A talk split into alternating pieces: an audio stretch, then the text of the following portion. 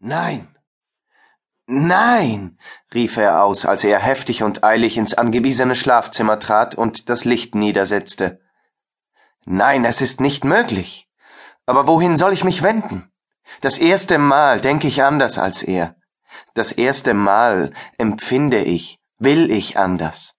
O mein Vater, könntest du unsichtbar gegenwärtig sein, mich durch und durchschauen, du würdest dich überzeugen, dass ich noch derselbe bin, immer der treue, gehorsame, liebevolle Sohn. Nein zu sagen, des Vaters liebstem, lange gehegtem Wunsch zu widerstreben. Wie soll ich es offenbaren? Wie soll ich es ausdrücken? Nein, ich kann Julie nicht heiraten. Oh, indem ich es ausspreche, erschrecke ich.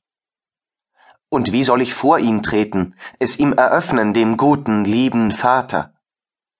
Er blickt mich staunend an und schweigt. Er schüttelt den Kopf. Der einsichtige, kluge, gelehrte Mann weiß keine Worte zu finden. Wehe mir. Oh, ich wüsste wohl, wem ich diese Pein, diese Verlegenheit anvertraute, wen ich mir zum Fürsprecher ausgriffe. Aus allen dich, Lucind. Und dir möchte ich zuerst sagen, wie ich dich liebe, wie ich mich dir hingebe und dich flehentlich bitten, vertritt mich. Und kannst du mich lieben, willst du mein sein, so vertritt uns beide. Dieses kurze, herzlich leidenschaftliche Selbstgespräch aufzuklären, wird es aber viele Worte kosten. Professor N zu N hatte einen einzigen Knaben von wundersamer Schönheit, den er bis in das achte Jahr der Vorsorge seiner Gattin, der würdigsten Frau, überließ. Diese leitete die Stunden und Tage des Kindes zum Leben, Lernen und zu allem guten Betragen. Sie starb, und im Augenblick fühlte der Vater, dass er diese Sorgfalt persönlich nicht weiter fortsetzen könne. Bisher war alles Übereinkunft zwischen den Eltern. Sie arbeiteten auf einen Zweck, beschlossen zusammen für die nächste Zeit, was zu tun sei, und die Mutter verstand alles weislich auszuführen.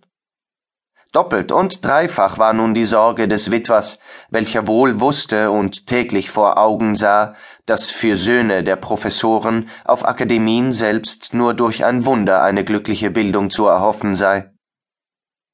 In dieser Verlegenheit wandte er sich an seinen Freund, den Oberamtmann zu R., mit dem er schon frühere Pläne näherer Familienverbindungen durchgesprochen hatte.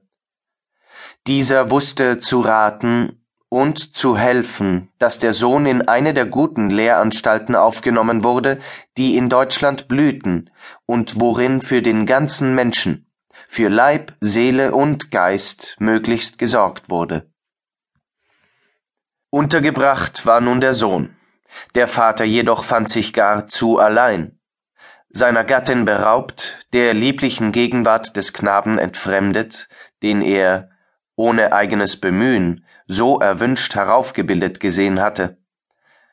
Auch hier kam die Freundschaft des Oberamtmanns zustatten.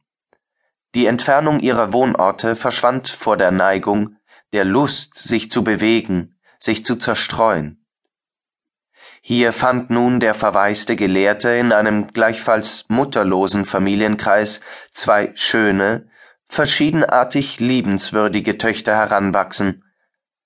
Wo denn beide Väter sich immer mehr und mehr bestärkten in dem Gedanken, in der Aussicht, ihre Häuser dereinst aufs erfreulichste verbunden zu sehen. Sie lebten in einem glücklichen Fürstenland der tüchtige Mann war seiner Stelle lebenslänglich gewiss und ein gewünschter Nachfolger wahrscheinlich. Nun sollte, nach einem verständigen Familien- und Ministerialplan, sich Lucidor zu dem wichtigen Posten des künftigen Schwiegervaters bilden. Dies gelang ihm auch von Stufe zu Stufe. Man versäumte nichts, um ihm alle Kenntnisse zu überliefern, alle Fähigkeiten an ihm zu entwickeln, deren der Staat jederzeit bedarf. Die Pflege des strengen gerichtlichen Rechts, des lässlicheren, wo Klugheit und Gewandtheit